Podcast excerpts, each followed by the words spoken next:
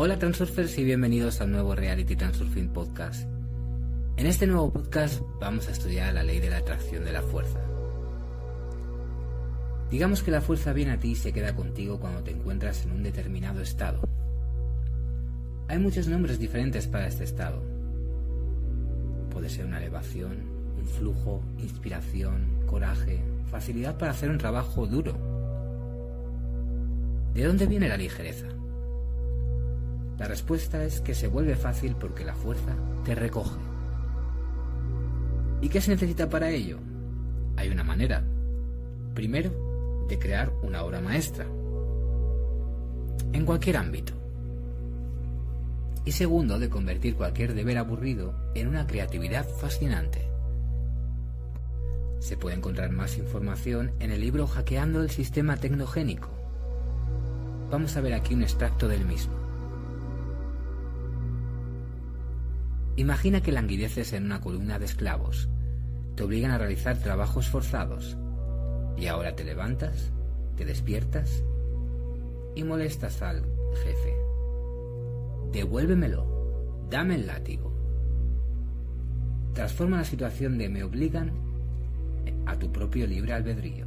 Lo haré yo mismo. Lo haré yo mismo. Esto es a menudo lo que hacen los niños.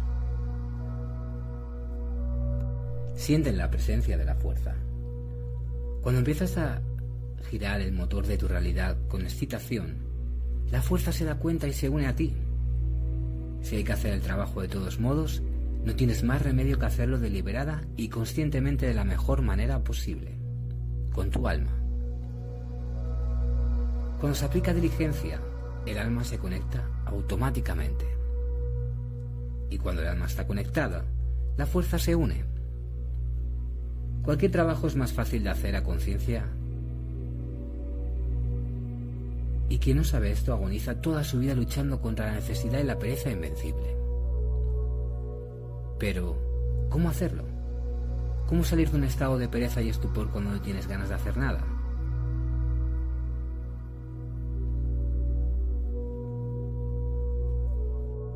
Piensa que puedes ayudarte a ti mismo. Para empezar a correr, solo tienes que empezar a correr. Cuando empieces, la fuerza te recogerá y te llevará. Si te resulta difícil ponerte a manos a la obra con algún trabajo que hay que hacer, pero que sigues posponiendo porque te resulta difícil, simplemente empieza a hacerlo. Comienza a moverte y siente cómo empiezas a funcionar. Esta es la fuerza uniéndose a ti. Como decía, la fuerza viene a ti y se queda contigo cuando te encuentras en un determinado estado. El estado de pereza no es apropiado. Tampoco lo es el estado de impaciencia. La fuerza no puede ser atraída por un esfuerzo de voluntad. Ignora a los caracoles perezosos. Se muestra como una especie de sentimiento límite. Un sentimiento en la barrera entre el esfuerzo y la pasividad. La coacción y el permiso, la participación y el desapego, el hacer y el no hacer, algo entre la pereza y el afán.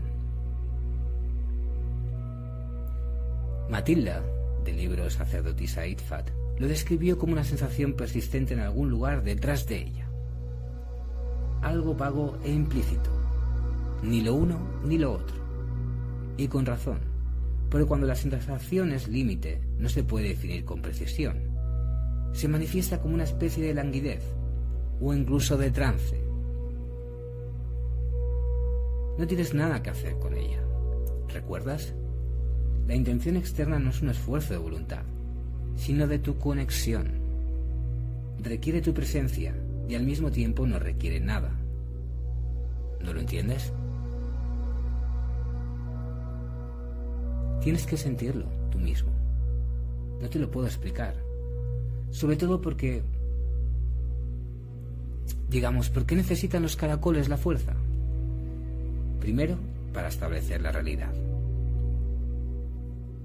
Segundo, para hacer un trabajo que no quieren hacer y que es difícil de hacer. Deja que la fuerza haga el trabajo.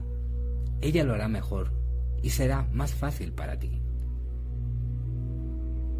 Pero para dejar que lo haga, tienes que no dejar que lo haga. ¿Cómo? Hay un principio paradójico. Para dejar que la fuerza haga tu duro y complicado trabajo, tienes que desidentificarse, desidentificarte contigo mismo. Yo no soy yo. Y rendirte al guion. Tu presencia, yo soy yo, solo es necesaria mientras caminas en directo a través de la película o en el momento de resaltar el fotograma objetivo.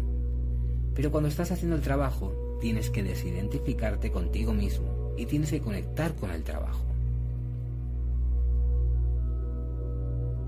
Digamos que cuando eres reacio y difícil, eres tú, tus manos, tu cabeza, son quienes están haciendo el trabajo. No estás en un estado inconsciente, no eres consciente de ti mismo, pero eres muy consciente de que estás haciendo un trabajo difícil. Estás remando en las galeras y sientes lo difícil que es para ti. Tu tarea consiste simplemente en prestar atención. Cuando es difícil para ti y cuando es fácil. En el primer caso, eres un trabajador y en el segundo como si fueras una herramienta. Trata de sentirlo. Repito, la fuerza viene a ti y se queda contigo cuando te encuentras en un determinado estado.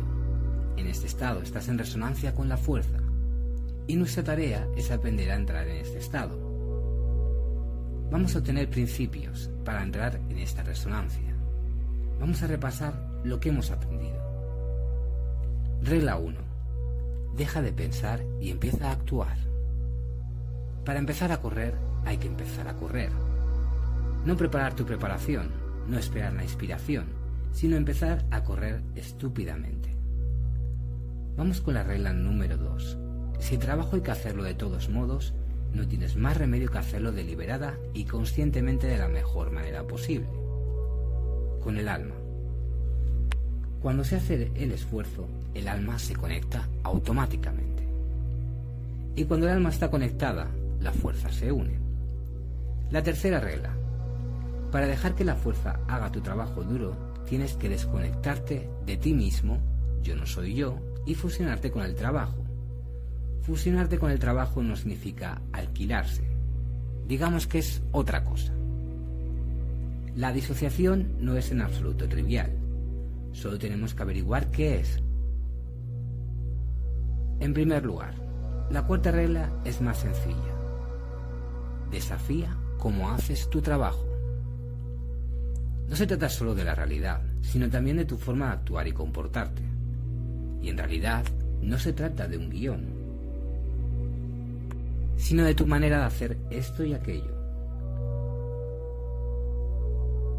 Voy a dar unos ejemplos de formas de pensamiento. Creo una obra maestra. Hago todo de forma brillante y estupenda. Trabajo rápido, fácil y eficazmente. A todo el mundo le gusta mi trabajo. Entra en un estado de presencia. Activa la trenza y establece tu forma en pensamientos, palabras o imágenes, como tú sabes solo te llevará un par de minutos o incluso unos instantes. Después, entrégate al guion. Entonces, casi independientemente de tus habilidades, empezarás a actuar de esa manera concreta. El guion te guiará. Casi quiere decir que no, se te subirá, que no se te subirá la cabeza, pero tu capacidad aumentará notablemente, porque así es el guion de una película determinada. Compruébalo tú mismo. ¿Y por qué los caracoles necesitan la fuerza en primer lugar? Porque para crear obras maestras o para hacer un trabajo duro que no quieres hacer. Y lo sé y lo entiendo, no quieres hacer nada ahora mismo. No quiero trabajar, no quiero estudiar, quiero ir al mar, a la arena y al agua. Vaya cosa. Tu pereza no es nada comparada con mi pereza, nos dice Tafti. Mi pereza es tan ilimitada como el cielo, tan inamovible como las montañas, tan poderosa como el océano es inflexible, indestructible, invencible. Mi pereza es más fuerte que la propia fuerza. Pero divago. Bueno, ahí va. Estar en un estado de pereza es tan duro y pesado como hacer un trabajo odioso. Incluso un descanso en la ociosidad no es un descanso, sino un pasatiempo doloroso. En vacaciones, uno tiene que hacer algo, ir a algún sitio, moverse, jugar a algo, ver y aprender algo nuevo. Y lo más importante, esforzarse por conseguir algo. Estar tumbado sin rumbo y masticando es agotador. Toma el ejemplo de los niños. ¿Qué tipo de trabajo te cansa menos? El creativo. Fíjate, cuando creas algo o haces algo, como resultado de lo cual obtienes una buena herramienta, un beneficio, entonces tienes un sentimiento de satisfacción, porque la fuerza está conectada. La fuerza es el motor de la realidad. Hace girar las películas. Mueve la realidad. Si tú también creas o mueves algo constructivamente, entonces la fuerza se conecta contigo. De ahí la quinta regla para atraer la fuerza. El entretenimiento debe ser creativo y tú debes estar incluido en él. Si sufres de fatiga y pereza crónicas y continúas, ponte a crear algo. No tiene por qué ser en las artes. Lo principal es que la actividad debe ser un resultado. Incluso limpiar la casa o barrer el jardín es una tarea. Pero ¿cómo te involucras si eres perezoso? Existen las reglas 1 y 2. Cuando estás haciendo algo creativo y estás incluido en el proceso, la fuerza viene a ti y te recoge. Y entonces se hará de una forma más fácil. Si tu trabajo, tu profesión, es monótona y no creas nada, debes buscar otro, algo creativo, o te marchitarás. Lo mismo ocurre con el aprendizaje. Si la información o los conocimientos no implican una aplicación práctica, resolver problemas o crear algo nuevo, son inútiles y pesados y debes evitarlos. Excluirlos de tu atención.